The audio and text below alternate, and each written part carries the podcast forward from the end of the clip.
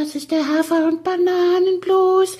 Das ist das, was jedes Pferd haben muss. Hallo, hier ist der Pferdepodcast, unterstützt von Jutta, der kostenlosen App für Reiter und Ställe.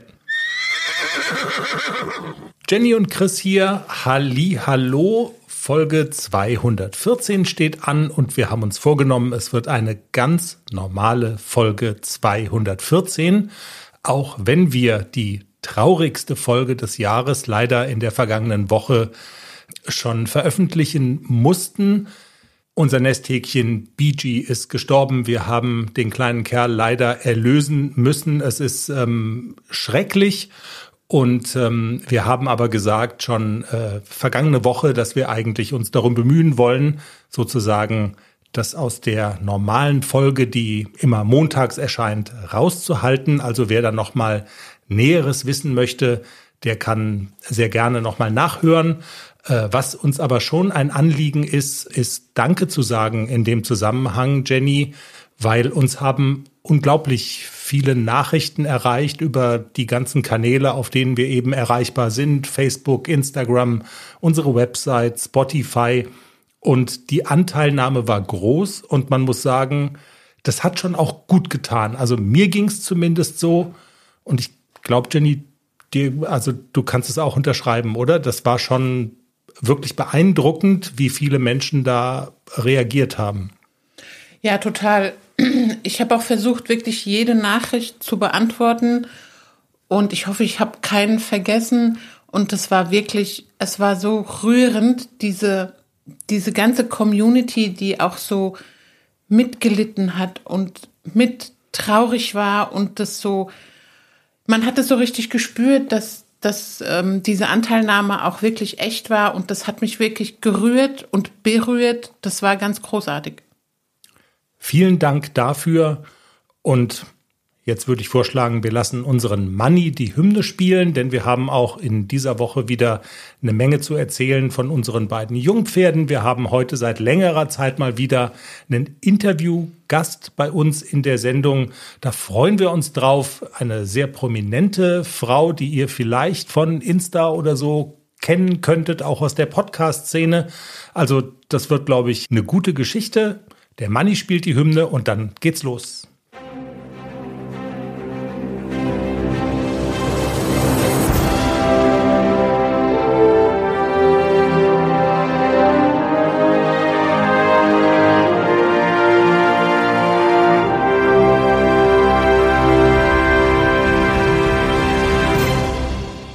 Folge 214, der Pferdepodcast hier.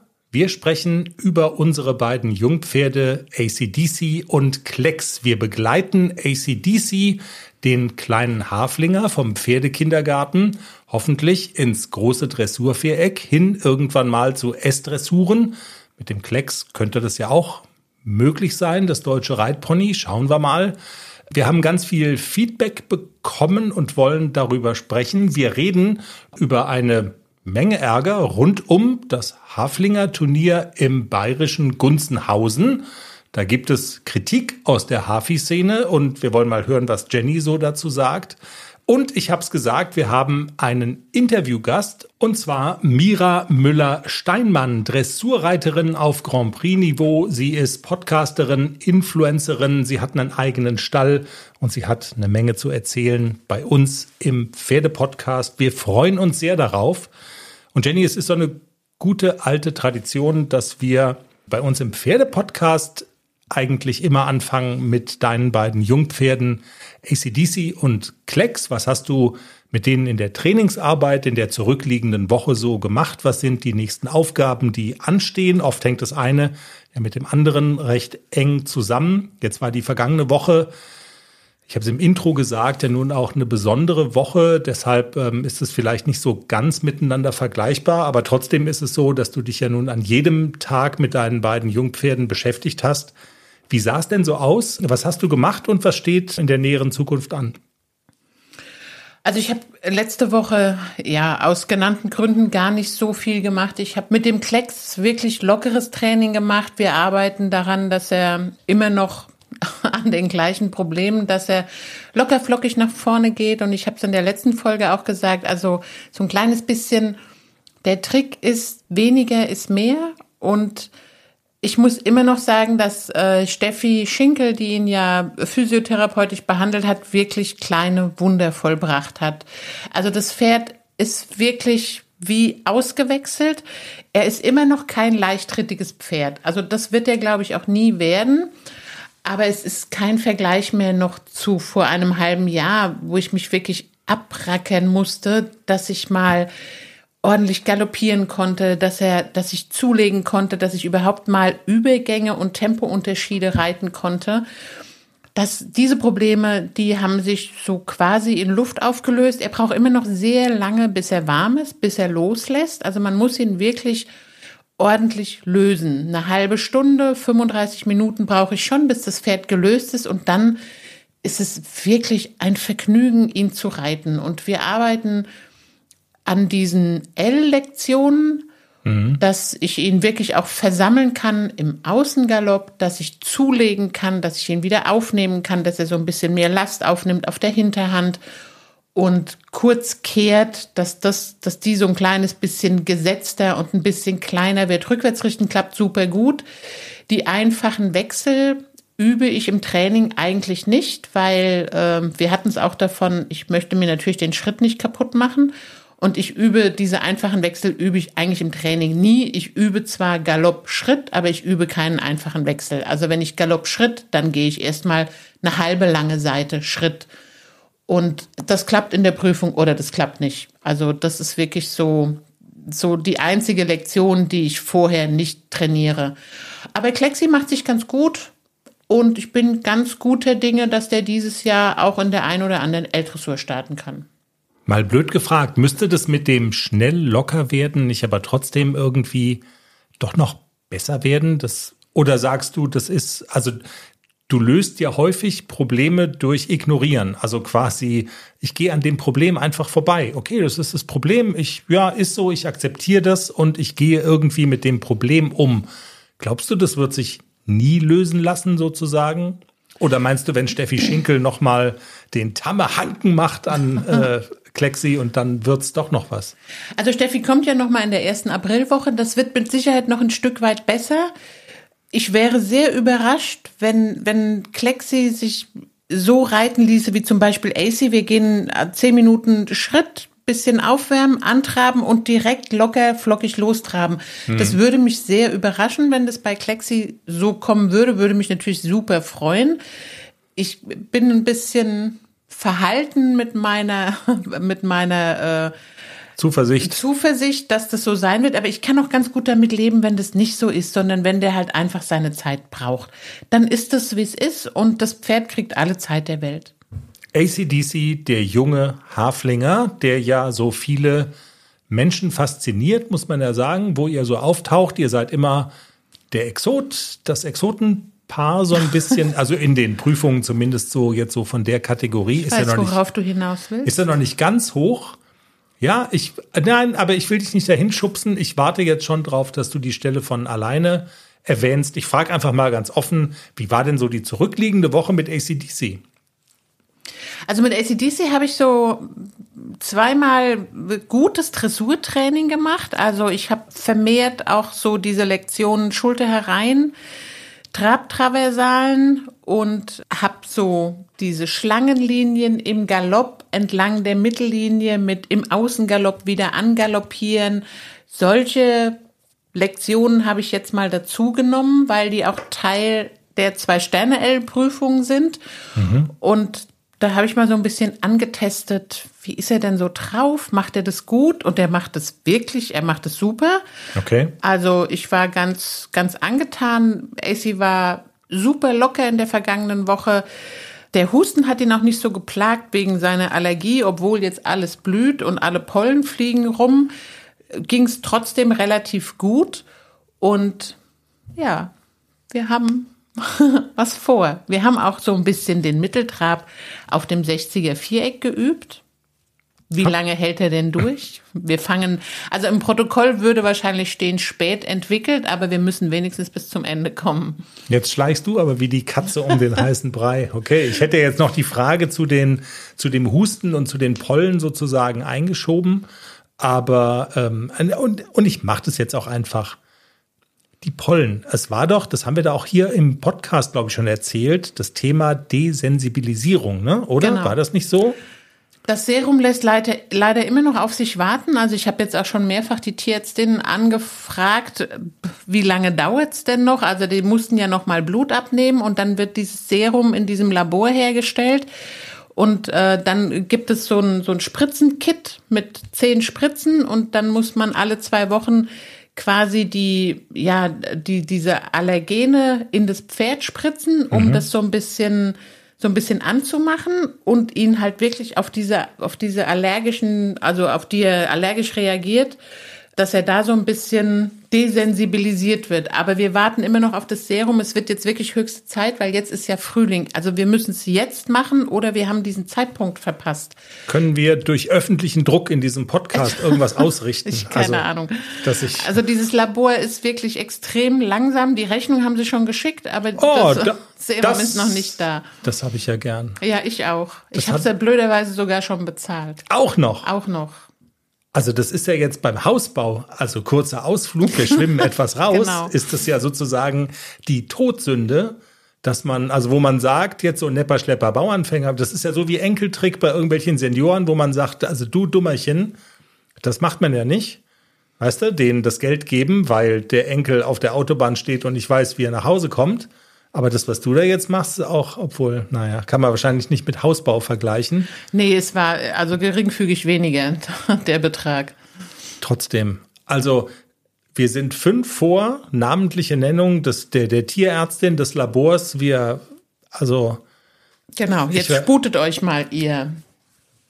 wir haben euch was mitgebracht. Hass, Hass, Hass. Aber es geht ihm im Moment ganz gut. Dafür, dass Frühling ist und dass wirklich alles fliegt, bin ich ganz, ganz guter Dinge, dass er ganz gut über das Frühjahr kommt. Immerhin. Es war ja auch nur ein Einschub. Also gut, dass es ACDC gut geht und du bist schon wie die Katze um den heißen Brei geschlichen, was ihr da so vorhabt. Und das Stichwort 60er Viereck ist gefallen und das Stichwort Schlangenlinien ist gefallen und das Stichwort zwei Sterne L ist gefallen. Aber du willst den Ort nicht sagen, ne? wo ihr das, wo ihr euch da mal ausprobieren wolltet, vielleicht, möglicherweise, aber auch gar nicht.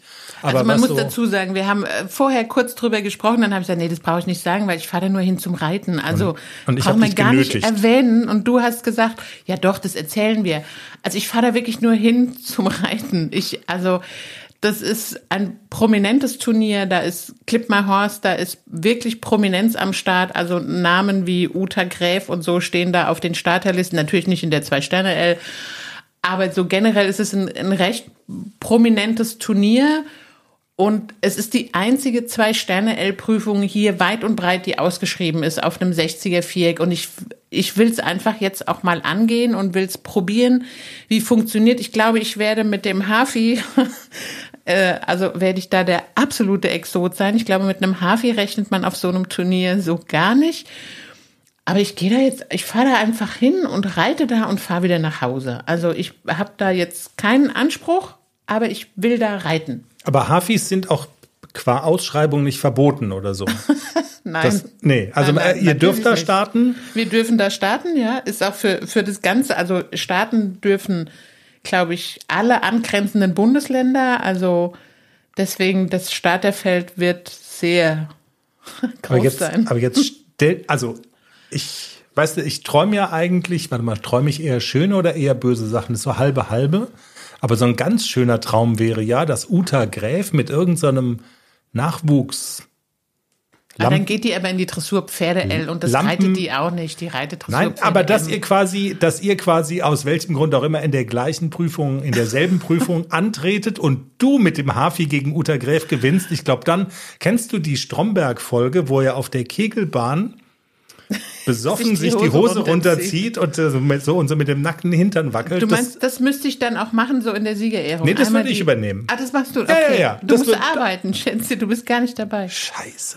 Das ist ja bei solchen Turnieren, weißt du, das, die sind ja unter der Woche, die sind nicht am Wochenende, weil da startet halt wirklich eine Prominenz, die Ja. sonst nichts zu tun haben außer reiten. Weißt du, worauf das hindeutet? Und ich greife jetzt so ein bisschen dem fantastischen Interview mit Mira vor.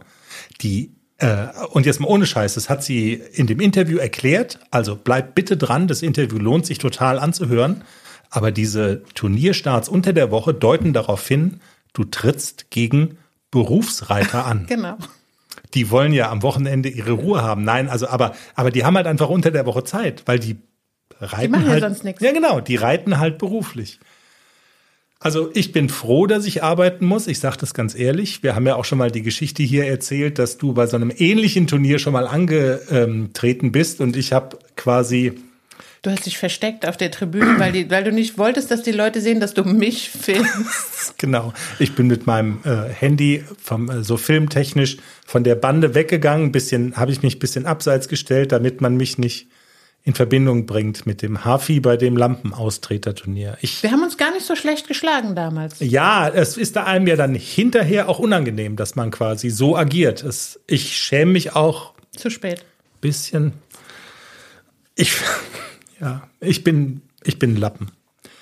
Tut mir leid. Ja, Daniel ist Ken. Daniel ist Ken, ich bin Lappen. Ja, es geht auch bald wieder weiter mit ChatGPT-Romanen, aber ja, wir brauchen noch ein bisschen Zeit zum Hochfahren. Jenny, womit geht's denn weiter? Richtig. Wir wollten, wo wir gerade beim Haflinger sind und bei Ausschreibungen, sind Haflinger verboten oder erlaubt? Oder sind bei Haflinger-Turnieren auch andere Pferde erlaubt? Das ist ja eine, eine sehr schnuffige Überleitung zum Thema Ärger rund um das große Haflinger Turnier in Gunzenhausen.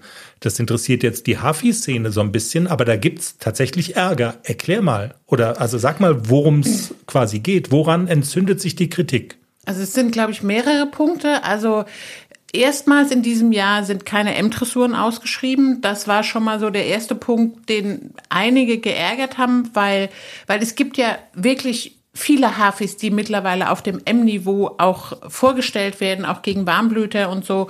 Und auf diesem internationalen Haflinger-Championat, wie sie sich nennen, in Gunzenhausen, haben sie dann keine M-Dressur ausgeschrieben.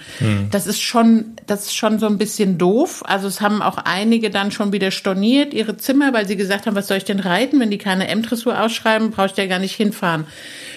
Zum Zweiten, also für mich ist es in der Tat auch ein bisschen doof. Also ich habe nur an dem, an dem Samstag und an dem Sonntag könnte ich Prüfung reiten. Natürlich kann ich auch an dem Freitag die, diese A-Dressuren durchnudeln. Also das ist ja immer offen für L bis LK3, diese A-Dressur. Aber ich will keine A-Dressur mehr reiten mit dem AC. Also ich könnte diese zwei L-Dressuren reiten und ich glaube, es gibt noch eine Zwei-Sterne-A. Und ähm, man muss sich für die Kühe qualifizieren, aber es sind beide Prüfungen sind oder alle Prüfungen, die ich reiten könnte, wären Samstag und Sonntag. Das ist für mich natürlich dann auch die Frage, lohnt sich das für zwei Tage so weit zu fahren? Also schöner ist es natürlich, wenn du diese Prüfung auf drei Tage verteilt hast oder auf vier Tage. Du reist donnerstags an, hast freitags morgens die erste Prüfung. Es verteilt sich dann so ein bisschen und Mhm. ja, also wir sind noch nicht so ganz entschlossen, ob wir fahren. Wir warten mal auch noch, ja, wir warten noch so ein bisschen ab, wie sich so ergibt und was natürlich noch ein ganz großer Punkt ist, dass alle Springprüfungen rasseoffen ausgeschrieben sind. Also die Dressurprüfungen sind nur für Hafis und Edelblüter ausgeschrieben, aber alle Springprüfungen, auch so Springreiterwettbewerb und so, ist alles ausgeschrieben, rasseoffen, also quasi Warmblüter, Haflinge, es darf alles starten, was da kreucht und fleucht. Ja, das betrifft uns jetzt weniger, weil du halt nicht in den Springprüfungen äh, antreten willst, aber ja, äh, die, die springen, regen sich offenkundig darüber auf und ich habe ja jetzt heute per Zufall so im Vor also während des Dienstes, ich habe heute gearbeitet, typische Arbeitsteilung, du sitzt auf dem Pferd, ich arbeite. Ähm, ich habe da mal so einen Blick riskiert in meinen Facebook-Account und da war ein Artikel aus der Haflinger aktuell. Da war ein Interview mit dem äh, Veranstalter und der hat es dann so ein bisschen erklärt, äh, wie ist das Turnier denn dieses Mal gehäkelt. Also man konnte da so zwischen den Zeilen rauslesen, dass ein Grund wohl ist einfach zu wenig Nennung und das Bemühen darum, dass es eben dem Hafi-Turnier in Gunzenhausen nicht so geht wie anderen Turnieren da in dem Umkreis, dass man das einfach absagen muss, weil es sich nicht lohnt und deshalb eben auch dieses Rasseoffene, also quasi auch andere Pferde damit reinzunehmen. Und dann wird natürlich getrennt gewertet, also es gibt eine reine Hafi-Wertung und es gibt eine Wertung für die Warmblüter und so weiter. Aber ich ahne mal, ich bin ja jetzt ja nicht ganz so inside, aber ich ahne mal, dass das die Kritiker jetzt nicht so vollumfänglich besänftigen wird, oder? Also so wird es wahrscheinlich sein. Das wird getrennt gewertet? Okay, das war mir jetzt neu. Guck mal, ich, ich kann dir was Neues über die Ja. Pferdewelt erzählen. Okay. Ja, aber das ist ja irgendwie, ja, okay. Ja, also was aber also, so ein bisschen, so ein bisschen skurril ist, dass sie ein M-Springen ausgeschrieben haben für Haflinge und Edelblüte und andere Rassen und keine M-Dressur. Und dann denke ich so, okay, also wie kommt denn so ein Hafi jetzt über so einen M-Sprung? Der muss schon echt gut sein und Vielleicht ist das so, so ein, so ein, keine Ahnung, so ein Überflieger-Hafi, der dann auch durch das M-Springen geht. Ja, ich glaube, die schmutzige Wahrheit ist, dass das M-Springen eigentlich für die, für die anderen ausgeschrieben ist, aber dass man nicht sagt, wir lassen da keine Hafis zu. Weißt du, was ja, ich meine? natürlich. Ja, Also ist so. schon klar. Aber ich glaube Klar. nicht. Also ich kenne keinen Hafi, der M springt. Ich kenne wohl ein paar, die L springen. Aber ich glaube, da ist auch Ende. Also, dass ein Haflinger über ein M springen kommt, das, keine Ahnung. Vielleicht gibt es irgendwo einen und Ist, ja, ist jedenfalls eine steile These, ne? Also das, absolut, ja. das, das ganz große Starterfeld wird es da dann nicht geben. Es ist total schade, weil das eigentlich ein, ein schönes Turnier ist. Die Atmosphäre ist immer so nett und man wohnt da direkt auf diesem Reiterhof und man trifft immer viele Leute. Also einige haben auch schon jetzt so, auch mit denen ich so enger bekannt bin und befreundet bin, auch schon gesagt, nö, sie fahren nicht hin, weil sie können nicht so viel reiten und das ist doof. Und also es haben schon einige so aus unserem engeren Umfeld auch gesagt, dass sie dieses Jahr nicht hinfahren. Und mit dem mit der Erwartung, ich krieg da sowieso nie eine Schleife in Gunzenhausen, also ich habe noch nie eine Schleife gewonnen in Gunzenhausen, bin ich so ein bisschen am überlegen, ob ich nicht vielleicht nach Freiburg lieber fahren würde. Ja, da gab es doch auch mal so Da einen. haben wir ja eine Einladung, die ja immer noch steht. Das stimmt. Also wir haben eine Einladung, wir haben gleichzeitig damit verbunden die Aufforderung, wenn ihr da Prüfungen sponsoren wollt, ihr seid herzlich eingeladen. Also das Jetzt können wir ja dann auch mal überlegen, ob wir das machen. Zwinker, Zwinker. Die Dinge sind im Fluss. Also jetzt lernt Freiburg, dass wenn wir hier im Podcast sagen, natürlich können wir da nicht, weil wir sind in Gunzenhausen, das ist so, naja, also wir können da vielleicht nicht, ne, muss man. Wir sagen das nur nicht immer dazu. Ja, da kommen ja so ein paar Dinge zusammen. Auch ich habe ja auch so ein bisschen auch so eine Träne im Auge wegen meinem Klexi, weil Alvaro an Stimmt. diesem Wochenende beim Rossfechten ist. Das heißt, Klexi wäre ein paar Tage ganz alleine, ohne AC und ohne seinen direkten Nachbarn Alvaro. Und da blutet mir schon so ein bisschen das Herz. Und ich weiß noch nicht so genau, ob es mir das wert ist, den Klexi drei Tage ganz alleine zu lassen. Dann etwas zu viel der Einsamkeit für den Klecks, das stimmt. Ja, und zu viele Punkte, die dann nicht stimmen. Und dann würde ich vielleicht auch sagen, ach, scheiß doch der Hund drauf. Wir fahren nach Freiburg. Freiburg ist ja auch schön. Ja. Jenny, ich wollte noch eine, bevor wir zu unserer Interviewpartnerin kommen in dieser Folge, wollte ich noch eine Sache ganz kurz erzählen, einfach nur, war auch für mich neu. Und zwar, man kann unseren Pferdepodcast ja auf gefühlt, oder wir bemühen uns jedenfalls drum, auf allen Plattformen hören, die es so gibt. Apple Podcasts, ähm, Amazon Alexa, Podcast.de, alle Verzeichnisse, dieser, weiß der Geier was und äh, Spotify, ähm, da sind wir natürlich auch. Und bei Spotify, da gibt's jetzt seit ein paar Tagen oder Wochen echt was Cooles. Da kann man nämlich Folgen kommentieren von uns und von wahrscheinlich allen, aber eben auch von uns. Man kann da uns schreiben. Und wir drücken dann auf ein Knöpfchen und es ist öffentlich auf der Spotify-Plattform. Coole Sache. Also ein weiterer Kanal mit uns in Kontakt zu treten. Und es gab, und also das wurde schon genutzt, als ich noch gar nicht wusste, dass man es nutzen kann. Aber Lilly hat uns geschrieben mit einer Frage, kleiner Spoiler, die dir schwerfällt zu beantworten, Jenny, weil du bist natürlich die Pferdefachfrau. Ähm, wir wussten nicht so ganz, was damit anzufangen, aber weil es der neue Kanal ist, lese ich es mal kurz vor. Einverstanden? Lilly schreibt, ich fand die Folge super und fällt dann gleich mit der Tür ins Haus, worüber wir beim nächsten Mal reden können. Könntet ihr mal etwas dazu machen, was man tun soll, wenn seine Reitbeteiligung verkauft werden muss, wie man damit umgeht und so weiter? Ich deute das Oh mal so. Lilly ist quasi die Reitbe hat eine Reitbeteiligung an einem Pferd und es soll verkauft werden. Ja, das ist natürlich ziemlich blöde. Äh, Mir ist das auch mal passiert. Ich hatte eine Reitbeteiligung an dem Pollux damals. Pollux. An Pollux. Ich, wir hatten schon mal von Wir hatten es, glaube ich, schon mal von Pollux. weil mir Genau, der das- gleiche Gag wieder einfällt zu Pollux. Weißt du den noch? Nee, Klingt wie eine Duschkabine. das stimmt. Ja. Und du hast gesagt, der hat sich auch so geritten. Der war ganz gruselig zu reiten. Es war ein ganz gruseliges Pferd. Aber der war, ich mochte ihn trotzdem. Aber das war jetzt nicht so ein Überflieger. Ähm, genau, die Besitzerin ist weggezogen irgendwo in den Norden und war, wollte natürlich ihr Pferd mitnehmen und hat ihn mir aber dann angeboten zum Kaufen. Also sie würde ihn mir überlassen. Dann habe ich also kurz überlegt, nee, also so, nein. Also wenn ich mir eins kaufe, dann hätte ich gern eins, was nicht sich reiten lässt wie eine Duschkabine. Und aber trotzdem war ich natürlich traurig und der zieht die einfach weg. Das ist so fast so wie wenn das Pferd verkauft wird. Ich habe damals mir ein eigenes wieder gekauft. Ich habe dann gesagt, okay, das ist jetzt irgendwie ein Zeichen. Ich brauche ein eigenes Pferd und habe dann damals den Wildfang gekauft. Natürlich kann sich jetzt nicht jeder ein eigenes Pferd kaufen, aber also man kann, glaube ich, nicht so viel dagegen machen, wenn das Pferd verkauft werden soll und es findet einen Käufer und ist dann weg. Und dann ist es natürlich für eine Reitbeteiligung total doof.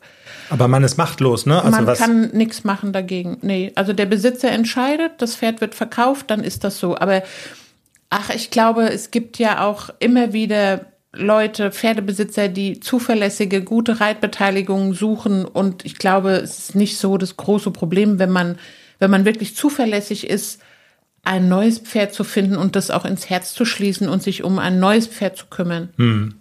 Ja. Also das ist sozusagen das Undankbare an der Zuschrift von der Lilly. Es gibt nicht so wirklich viele Lösungen, was man da konkret tun kann. Wenn man das Pferd über alles liebt und über die finanziellen Mittel verfügt, dann ist es natürlich eine Option, das Pferd zu übernehmen und zu kaufen. Und wenn das aber nicht der Fall ist, dann ist es, glaube ich, tatsächlich so, man hat nicht viel Möglichkeiten, das zu verhindern und dann bleibt, glaube ich, tatsächlich nur ja, die Überlegung, kann ich mir vielleicht ein eigenes Pferd zulegen, so wie du das damals konntest, oder schaue ich mich ein bisschen um? Gibt es andere Möglichkeiten und ähm, muss ich mich da unter Umständen umverlieben? Das, ja, ein schreckliches Wort. Aber es gibt es auch im wahren Leben. Also nicht nur, gibt es nicht nur bei Menschen und Pferden, sondern auch bei Menschen und Menschen. Ne? Ja, haben wir schon gemacht. Ja.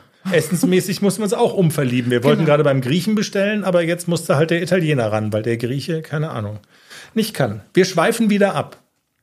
Jenny, wir haben einen Interviewgast seit längerem mal wieder und wir freuen uns total. Mira Müller-Steinmann. Du hast das Interview im Vorfeld schon gehört und Ja, es ist total toll geworden. Also super sympathisch und sehr informativ und sie spricht mir auch mit ganz vielen Dingen aus dem Herzen. Also absolut. ja.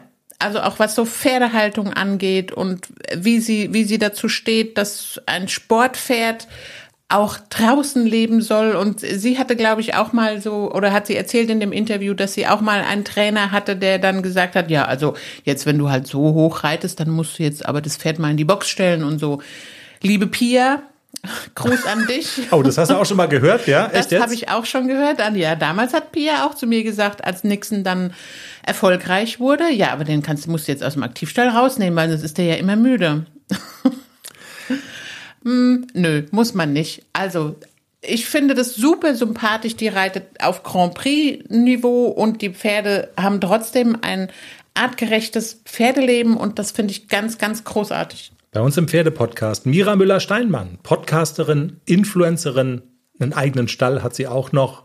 Mira, schön, dass du heute bei uns bist. Hallo oder sollen wir besser Gunami sagen? Oha, ein fleißiger Hörer. Ja, danke, dass ich da sein darf. Ich freue mich, heute hier bei euch mal zu Gast zu sein. Und wie wir uns erst freuen. Mira, es wäre jetzt ja eigentlich naheliegend, dass ich als Podcaster über dich als Podcasterin ähm, über den Podcast stolpere, aber es war tatsächlich nicht so, sondern ich bin über dich gestolpert, über ein Interview, das du in der Zeitschrift Mein Pferd gegeben hast. Und da wurdest du unter anderem auch zu deinem Podcast gefragt, aber auch zu vielen anderen Dingen. Und da hat so an, an verschiedenen Punkten bei mir Klick gemacht, weil ich die ein oder andere Parallele gesehen habe. Ich habe dir ja im Vorgespräch schon gesagt, wir begleiten einen jungen Haflinger vom Pferdekindergarten dorthin, wo du schon bist, nämlich ins große Dressurviereck, S-Dressur, das ist so das große Ziel. Und wenn man dann jemanden sieht, der das quasi schon geschafft hat, da wird man natürlich hellhörig, weil die Tatsache ist ja tatsächlich die, du hast es, also du reitest nicht nur auf diesem hohen S-Niveau, sondern du hast es auch geschafft mit einem Pferd, das du selber ausgebildet hast, korrekt? Habe ich schon richtig gelesen. Also Samba hast du schon ganz lange. Richtig, genau. Jetzt im April sind es, glaube ich, elf Jahre. Also den habe ich wirklich auch schon von klein auf, ziemlich genauso wie das bei euch auch der Fall ist. Und das Besondere ist noch dazu, das ist bei euch dann ja auch dann der Fall, wenn ich das so vorsichtig formulieren darf. Ein Haflinger in, in der S-Dressur ist jetzt ja auch nicht so typisch und ja. Mein äh, Pferd hat keine vernünftigen Papiere. Also der hat keine eingetragenen Eltern, keine ähm, anerkannte Abstammung. Dementsprechend, ähm, wie Clipmer Horst gerne in den Aufzeichnungen sagt, ein Kind der Liebe, das okay. ähm, ja da wirklich mit den Top-Sportpferden mithalten kann und da schon mehrfach gezeigt hat auf Grand Prix Niveau, dass er da wirklich vorne mit dabei sein kann. Ja, und also das ich sag mal so, sportlich erfolgreiche Reiterinnen gibt's natürlich, auch wenn das immer bewundernswert ist, gibt's natürlich eine Menge. Aber es gab auch viele Dinge in dem Interview, die du gesagt hast, die uns also sehr sympathisch sind, nämlich, also man unterstellt ja immer so ein bisschen, wenn das dann irgendwann so in ganz hohe sportliche Höhen geht, dass dann auch sehr viel Ehrgeiz dabei ist, ähm, dass möglicherweise sich da so auch äh, Verbissenheit irgendwie reinmischt. Aber was so die Jungpferdeausbildung und auch die Haltung der Pferde angeht, da bist du vielen Grundsätzen treu, habe ich so das Gefühl, und mhm. versuchst es sehr mit dem Pferd gemeinsam zu machen. Erzähl doch vielleicht mal, weil ich finde es immer ganz erfrischend, wenn jemand so ein bisschen sagen kann, okay, ich bin zwar erfolgreich, aber trotzdem lasse ich die Interessen des Pferdes nicht außer Acht und nicht links liegen. Ja, wollte gerade sagen, vielleicht kann ich ja kurz ein bisschen genauer drauf eingehen, ähm, auch für die Leute, die mich vielleicht auch nicht kennen, die euren Podcast hören hier. Man muss vielleicht dazu sagen, dass ich nicht immer das Ziel hatte, so wie ihr jetzt, ähm, mal Richtung wirklich hohem Sport, Grand Prix-Niveau zu gehen. Das hat sich im Laufe der Zeit so entwickelt. Natürlich hatte ich auch als junges Mädchen damals den stillen Traum mal äh, S zu reiten, aber ich hätte mich das niemals getraut, das auszusprechen. Das heißt, ich bin in diese sportliche Karriere eher so reingewachsen und habe jetzt äh, total Blut geleckt, aber das war nicht immer so und dementsprechend komme ich eher aus der ja, zu Beginn ganz gewöhnlichen ähm, Freizeitreiter-Szene, war ein junges Mädchen, also ich bin jetzt 25 und dementsprechend war ich damals 14 Jahre alt, als ich meinen Samba bekommen habe mhm. und bin da schon immer eher so in der Freizeitrichtung unterwegs gewesen, was, finde ich, den Vorteil hat, dass ähm, ich dadurch halt eher dieses Pferde viel raus und so weiter miterlebt habe und das für mich ganz normal ist, dass Pferde viel rausgehen. Nichtsdestotrotz habe ich da über die Jahre immer wieder ähm, Schwierigkeiten mit gehabt, dass die Pferde, was ja viele haben, ne, das ähm, werdet ihr auch kennen, dass die Pferde nicht genug Futter haben, keine gute Futterqualität, nicht genug draußen sind, die Witterungsverhältnisse ähm, nicht ja beachtet werden. Das ist das heißt, die Böden sind zu matschig, die Pferde können sich nicht unterstellen, sowas. Das hat mich immer gestört und es wurde immer schwieriger, desto erfolgreicher ich geritten bin, das beides zu vereinen. Hm. Also wirklich gute Reitbedingungen heißt ähm, im besten Fall eine 20 mal 60 Halle, wenn man dann auch im großen Viereck unterwegs ist. Und ein guter Außenplatz ist natürlich auch nett. Und dann aber bitte auch so, dass die Pferde meiner Meinung nach mindestens acht Stunden am Tag draußen sind. War nicht umsetzbar. Hm. Und dementsprechend habe ich mich dann irgendwann dazu entschieden, wenn ich nochmal Stall wechsle, dann mache ich selbst. Und das ist jetzt seit über einem Jahr der Fall. Und hier haben wir jetzt tatsächlich den Kompromiss. Ich weiß gar nicht, ob du das weißt, dass wir keine Reithalle haben. Ähm, nee, weiß ich nicht. Ein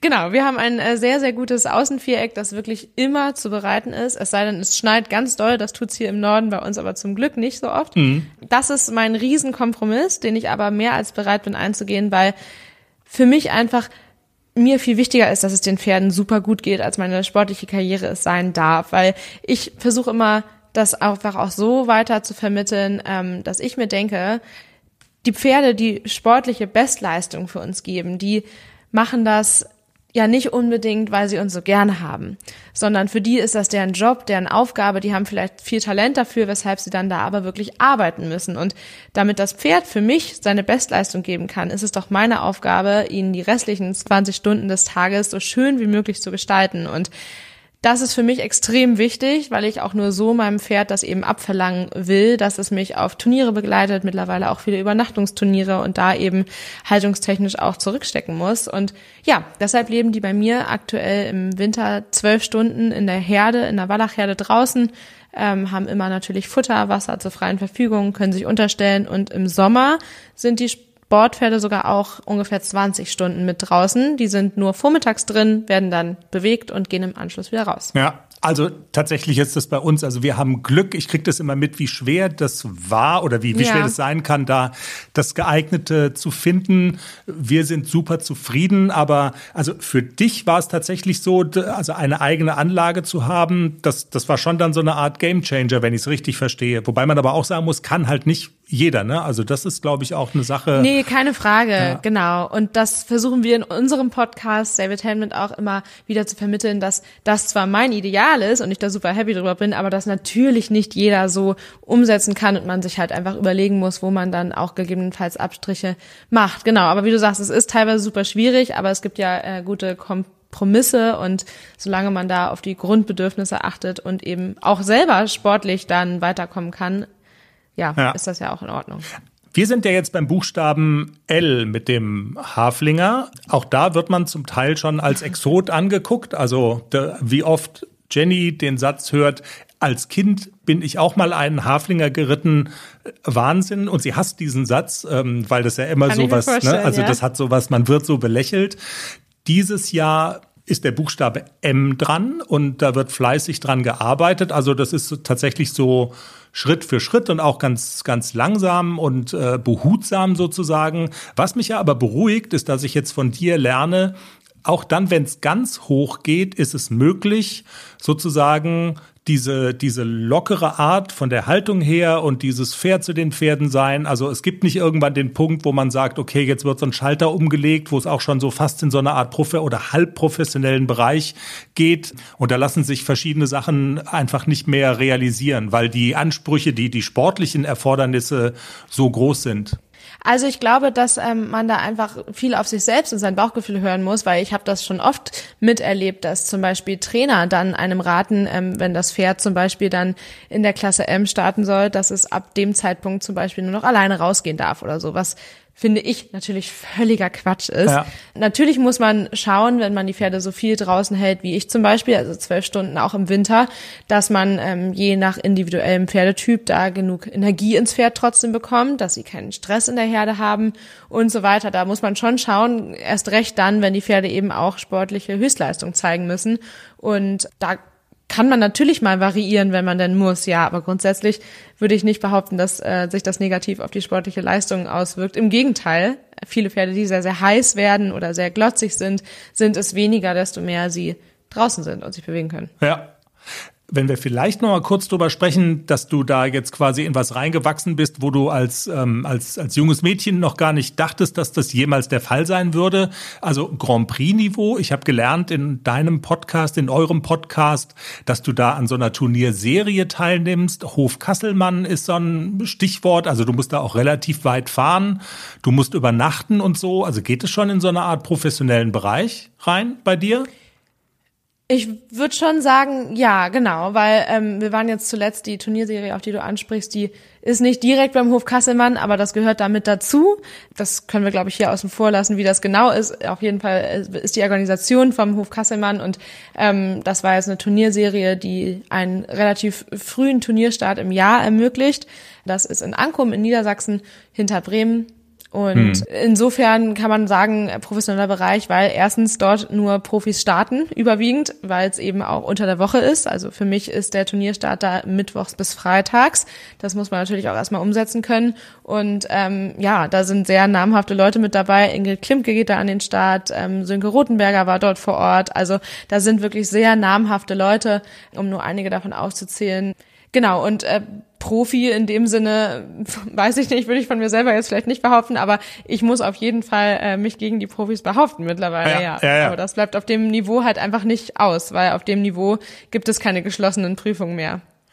Jetzt ist Samba dein Top-Pferd, ist ja aber nicht das einzige Pferd, das du hast. Ich habe gelernt, also es gibt ja eine ganze Menge und wenn man euren Podcast hört, boah, mit den ganzen Pferdenamen, man kommt durcheinander. Manche sind auch zeitweise mal krank und haben irgendwie Schwierigkeiten, wobei die Pferde von deiner Freundin Lisa da ja auch noch dann mit, mit reinspielen sozusagen. Richtig, ja. Ähm, aber also reizvoll und interessant ist ja, dass du zum Beispiel sowohl Samba hast als auch noch einen ganz jungen, ne? Also dieses Thema Jungpferdeausbildung, dem bist du dann doch irgendwie äh, treu geblieben und hast gesagt, äh, ich glaube Küstengold, habe ich es richtig im Kopf?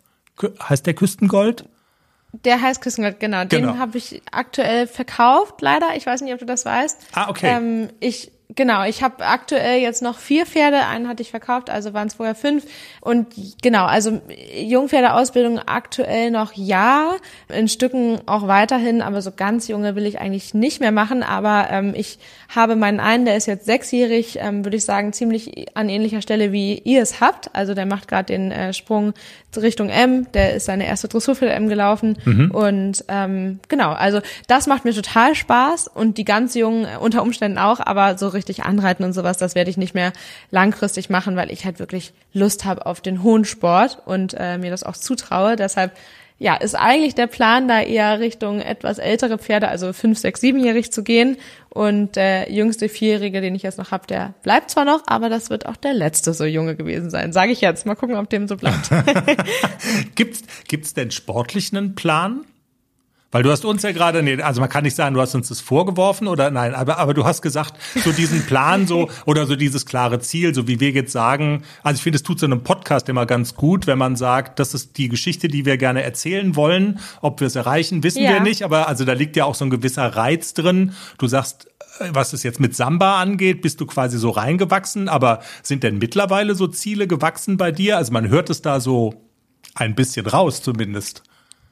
Klar, total. Also wie gesagt, ich bin da reingewachsen, aber mittlerweile liegen meine Ambitionen auf jeden Fall Richtung Grand Prix und im nächsten Jahr auch gerne international. Das wäre jetzt so der Plan primär natürlich mit Samba. Wow.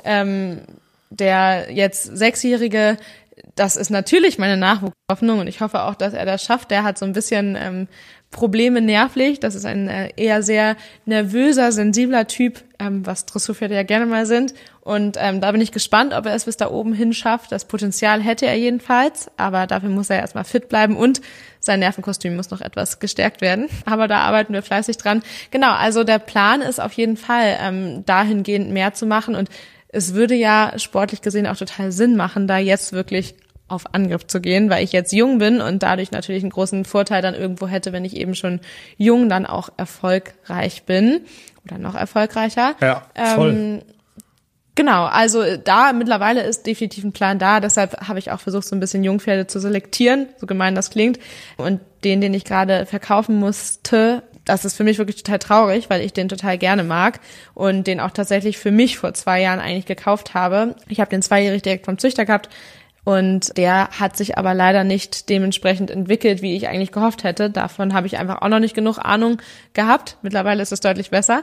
Und deshalb habe ich da einfach rational entscheiden müssen, dass dieses Pferd vielleicht bei jemand anderem besser aufgehoben ist, der vielleicht auch äh, Ziele Richtung M und S hat, aber eben nicht Richtung Grand Prix, weil das wird er, glaube ich, nicht mal eben schaffen. Ich bin zwar der Meinung, dass jedes Pferd alle Lektionen lernen kann, aber nachdem ich eben mit meinem Samba mir das wirklich alles erarbeitet habe und das ein Typ Pferd ist, dem das eben nicht so leicht fällt, versuche ich jetzt eben so ein bisschen zu schauen, dass ich Pferde habe, die ja da von Natur aus einfach es deutlich leichter haben, Ja. falls man verstehen kann, was ich damit meine. Absolut. Also ja, ja, ja, klar. Wir haben das Thema auch ganz oft und so dieses Wissen um sozusagen einfach körperliche Limits und so weiter. Zum Beispiel jetzt von einem Hafi. Es ist Mhm. völlig klar, der wird dann niemals ähm, jetzt auf so ein Niveau kommen, auf dem du bist. Und äh, ich glaube, das ist einfach so. Das muss man akzeptieren. Und wenn man dann den Anspruch Wobei hat, ich schon ne? glaube, dass die das lernen können und dass das national funktionieren kann. Aber das ist halt einfach ein, also glaube ich, ein anderer Weg. Es Ja. ist halt deutlich schwieriger. Man muss mit Rückschlägen äh, rechnen für einen selbst, dass man da selber vielleicht manchmal merkt, okay, es ist deutlich schwieriger und vielleicht auch dann ähm, verschiedene Ansichten von Richtern. Ja, das gehört auch mit dazu. Aber ich finde das eigentlich ehrlicherweise, also so gerade für den Amateur, das klingt immer so fies, aber sind wir ja eigentlich alle, Ja. finde ich das eigentlich viel schöner mit einem Pferd, das vielleicht nicht unbedingt prädestiniert dafür ist, zu sagen, ich glaube an den, wir schaffen das und für alle, die mich hier nicht kennen, klingt das vielleicht ein bisschen seltsam, dass ich sage, ja, ich schaue jetzt nach Pferden, die wirklich Talent haben, weil eigentlich bin ich auch niemand gewesen, der jemals seine Pferde mal eben wieder verkaufen würde. Das ist mir wahnsinnig schwer gefallen und deshalb habe ich mir jetzt auch für mich überlegt, keine eigenen mehr ähm, ja zu haben, wenn ich mir nicht sicher bin, dass die für immer bleiben. Denn das steht für mich zum Beispiel mit meinem Samba fest, dass der niemals gehen wird. Ja. Also den werde ich für immer, immer behalten. Den habe ich auch schon sehr, sehr lange. Aber genau, gerade wenn man sportliche Ziele hat und mehrere Pferde, muss man eben leider irgendwann einfach ein bisschen rationaler das betrachten. Auch im Sinne des Pferdes, keine Frage. Ja. Nee, absolut. Ich finde es nachvollziehbar. Wusstest du eigentlich, dass es einen Haflinger schon mal bei Weltreiterspielen gab? Kürzlich erst? In, nee, in, aber kann ich mir vorstellen, ja. In der Paradressur allerdings. Aber ich meine, immerhin, also es sind Weltreiterspiele. Wir hatten die Reiterin sogar ja. auch bei uns im Podcast, ich glaube aus Österreich oder ja, so kam die. Coole Geschichte.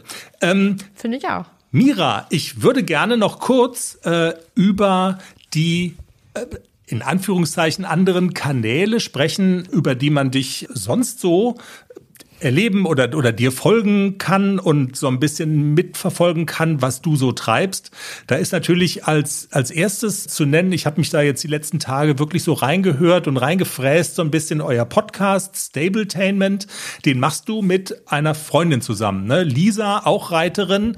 Und man hat nicht so das Gefühl, dass ihr da irgendwie den Leuten jetzt irgendwelches äh, so, also es ist kein Frontalunterricht, dass ihr irgendwelches Wissen vermittelt, sondern man, ihr, ihr zieht die Leute da einfach so rein, ihr quatscht, ihr macht das Mikrofon an und es geht einfach los. Und das ist von 0 auf 100 und man ist sofort in euren Pferdethemen drin. Ist das so ein bisschen das Konzept oder habt ihr, habt ihr auch eine Botschaft dahinter? Wie ist das Ding so gehäkelt? Also wir haben tatsächlich mal angefangen äh, mit ein bisschen Wissensvermittlung, haben es auch so wie ihr gemacht, dass wir ähm, ein paar Gastauftritte hatten und so weiter. Aber irgendwie haben wir aufgrund der Pferdeanzahl so viel zu erzählen selber und so viele Themen, ähm, dass wir mittlerweile, genau, wie du sagst, viel einfach drauf losquatschen. Allerdings binden wir ganz viel Hörerfragen mit ein, Hörerthemen, die vorgeschlagen werden und ähm, versuchen da immer einiges abzudecken. Unser Konzept war ebenfalls mal, den Podcast eher so in 20 bis 30 Minuten Länge zu haben, dass das in Schrittgehzeit ist, dass man eben im Schrittgehen hören kann. Das war mal so der Grundgedanke. Ähm, auf mehrfachen Wunsch hin ähm, sind die Folgen dann aber doch jetzt mittlerweile eher 30 bis 40 Minuten lang und dementsprechend mhm. haben wir uns dann so ein bisschen entwickelt. Ja, also wir haben da ähm, viel natürlich über den Sport gesprochen, aktuell auch viel ähm, Themen wie die veränderte GOT. Meine Freundin Lisa, die ist eigentlich auch Moderatorin für Fernsehen und Radio.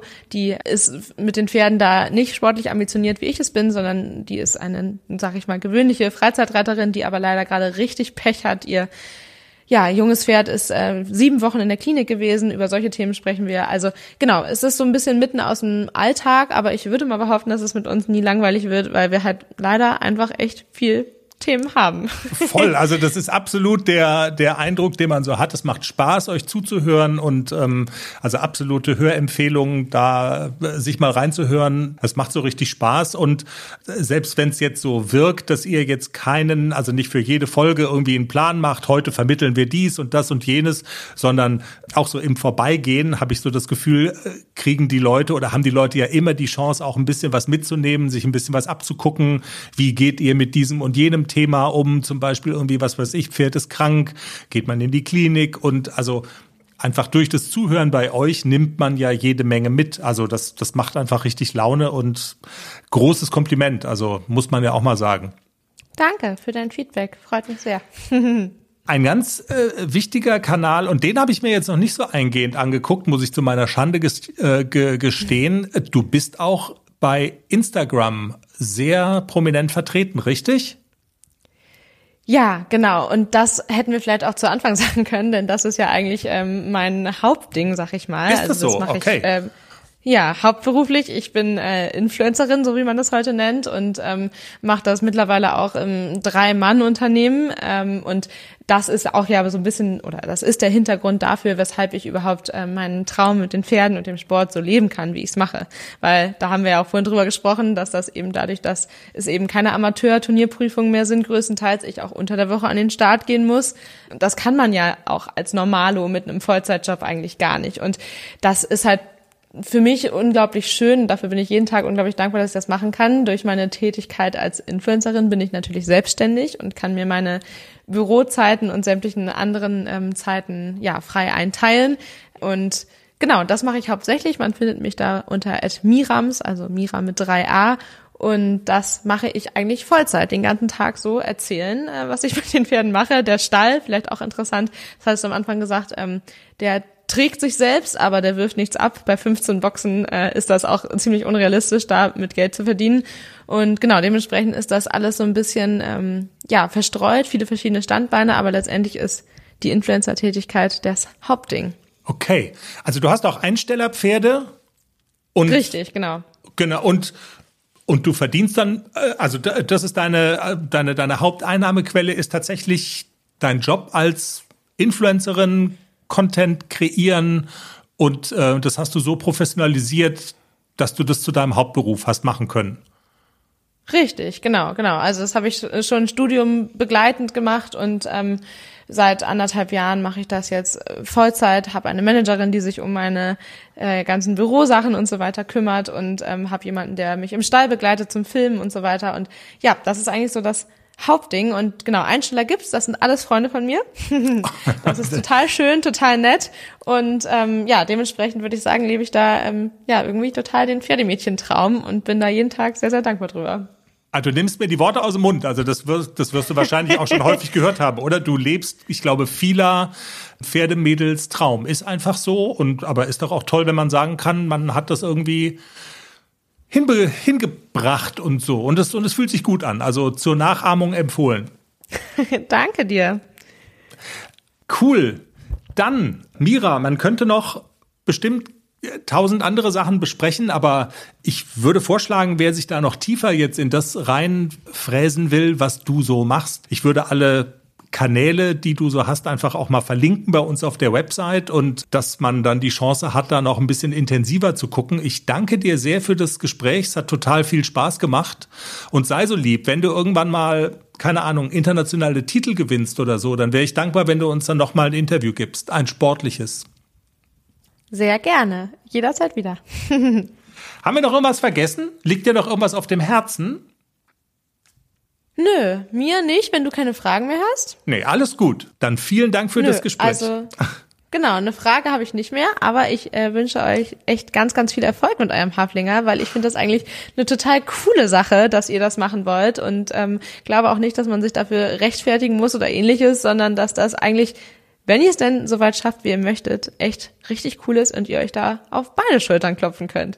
Ich, ja, vielen Dank, dass du, vielen Dank, das ist total nett von dir und ähm, ja, wir sind der Hoffnung voll. Man, das ist ja das Spannende auch dran, man weiß nicht, ob es klappt, aber wenn du uns die Daumen drückst und jeder, der uns die Daumen drückt, ähm, das, das tut gut und hilft vielleicht hoffentlich so ein bisschen dabei, das dann auch zu schaffen. Danke dir, Mira. Gerne. Bis zum nächsten Mal. Mira Müller-Steinmann im Pferdepodcast. Es war uns ein Vergnügen. Und Jenny hat eben gerade gedrängelt. Was hast du gesagt? Die Lieferando-App sagt, dass der Pizzamann jetzt ins Auto gestiegen ist und unsere Pizza bringt. Jetzt aber. Vielen Dank fürs Zuhören. Es hat viel Spaß gemacht. Das war Folge 214 des Pferdepodcasts. Wir bedanken uns nochmal wirklich sehr, sehr herzlich für alle Zuschriften, die uns erreicht haben in Sachen BG, der arme kleine Kerl, der leider ähm, nicht mehr unser Nesthäkchen ist. Es hat Spaß gemacht, die Folge. Trotzdem, ich finde, es ist uns ganz gut gelungen, wieder so aus den Startlöchern rauszukommen. Jenny, vielen Dank fürs Zuhören. Habt eine pferdige Zeit und wir hören uns dann im Laufe der Woche wieder. Bis dahin, tschüss. Tschüss.